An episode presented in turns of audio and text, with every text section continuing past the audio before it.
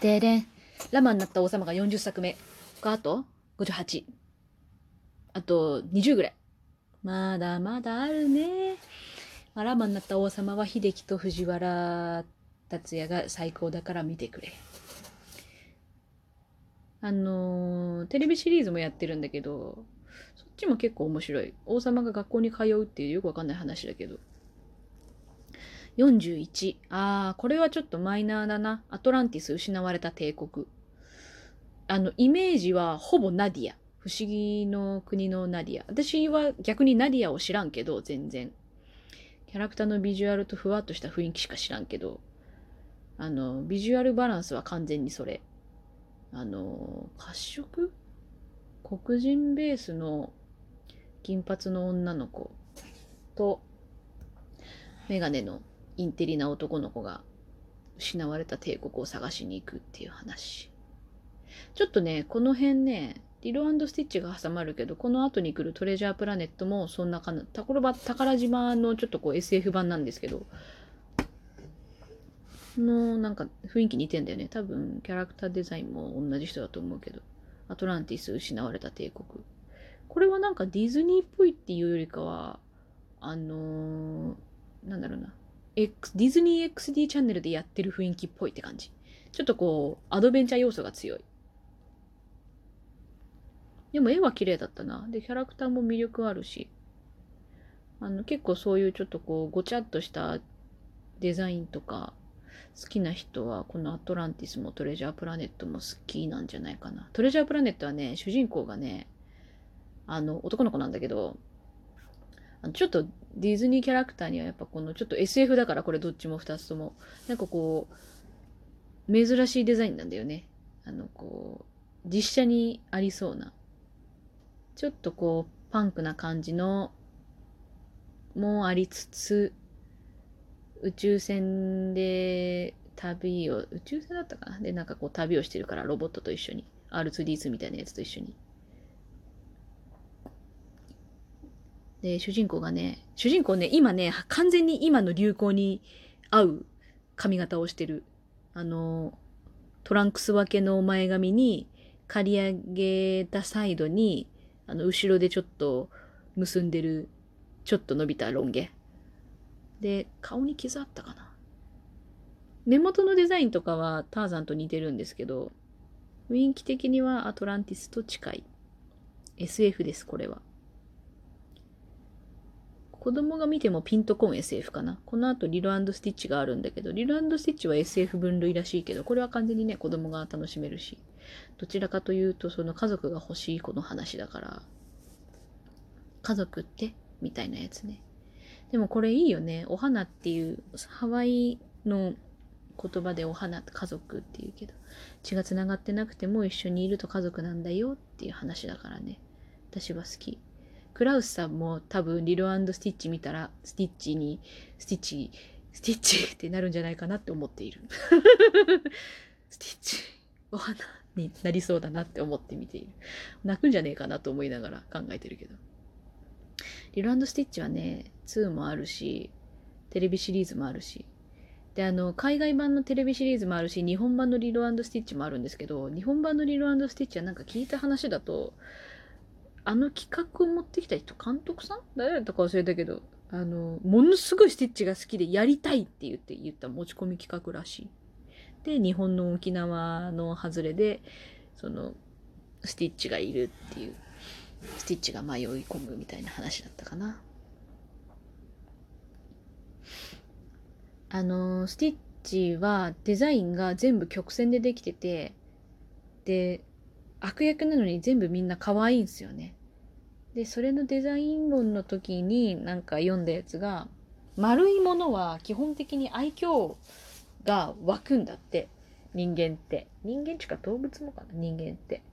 だから、あの、基本的に全部丸くして、丸いフォルムで描いてあって、で、かつ、スティッチはちょっとこう、子供顔、幼顔で作ってあるから、あの、憎めなさが生まれるっていうのなんか見たな。確かにみんな可愛いもんな。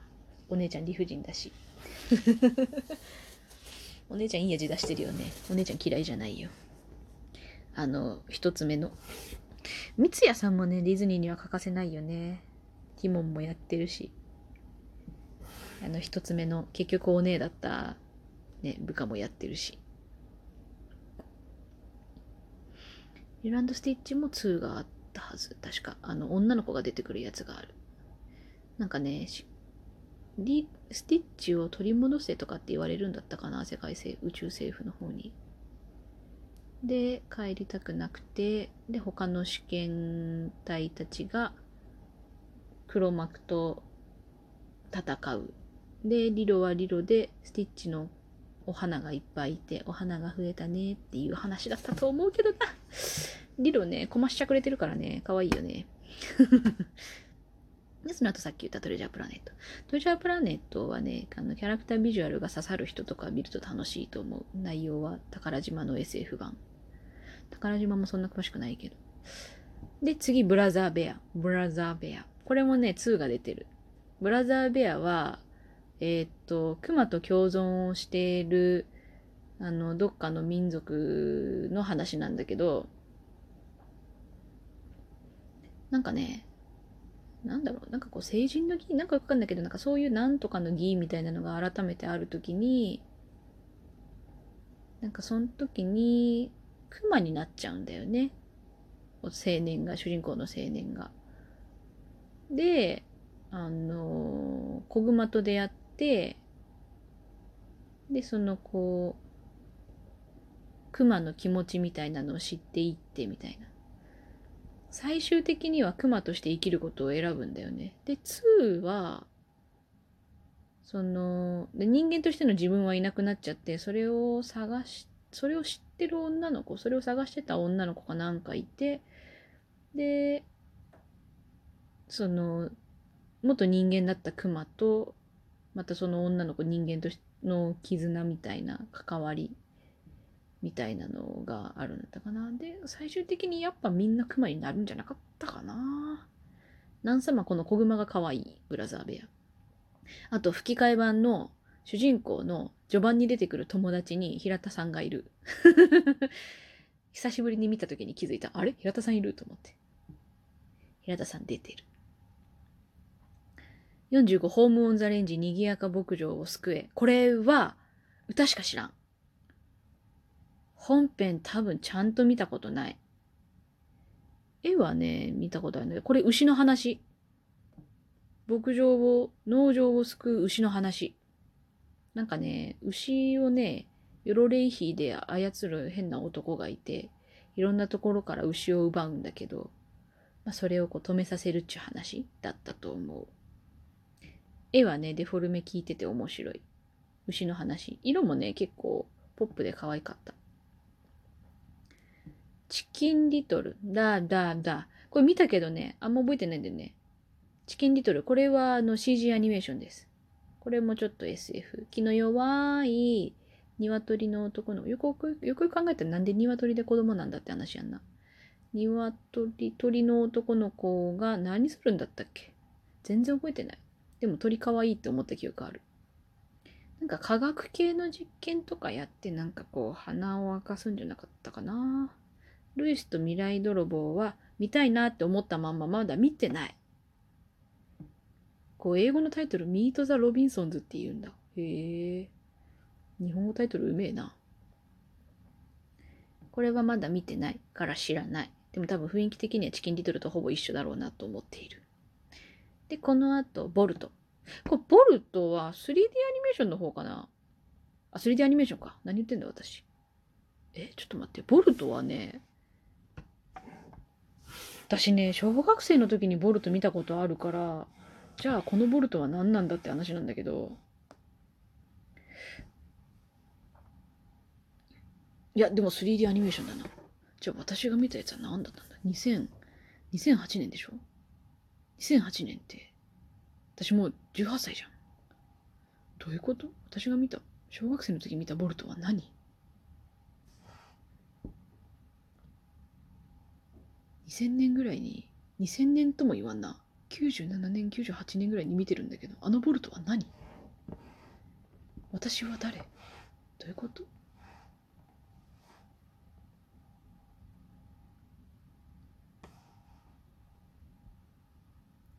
どういうこと？でもこれは、あの、すんげえ俊足の犬の話。すげえが、すげえ、ご、ごそっと言うとそんな感じ。あ、そうそうそうそう。テレビドラマの世界を現実だと信じ込んでるハリウッド犬。だからこう、自分が出演してるこうドラマの中では、ものすごい自分がその電光石火で走る犬なんですよ。なんだけど、現実そうじゃないっていうのを知りながら、夢に負けずに、そのちょっとこう冒険する話。あれれ、私が2006年にピクサーがディズニーの完全子会社になったわけね。なるほどね。私が見たのは、あれは何？私が小学校2年生の時に好きな子の家で見たあのボルトは何？あそこだけ時給が歪んどったんかな？だって2000、2008年だろ ?2008 年。90年から2008年はもう18年経ってる。意味わかんねえ。で、ボルトかわいい犬。なんかこう、ディズニーデザインの犬をうまいこと 3D にしたなって感じ。まあ、ピクサー作品だけども。で、この後あれが来るのか。この後違うわ。この後プリンセスと魔法のキスね。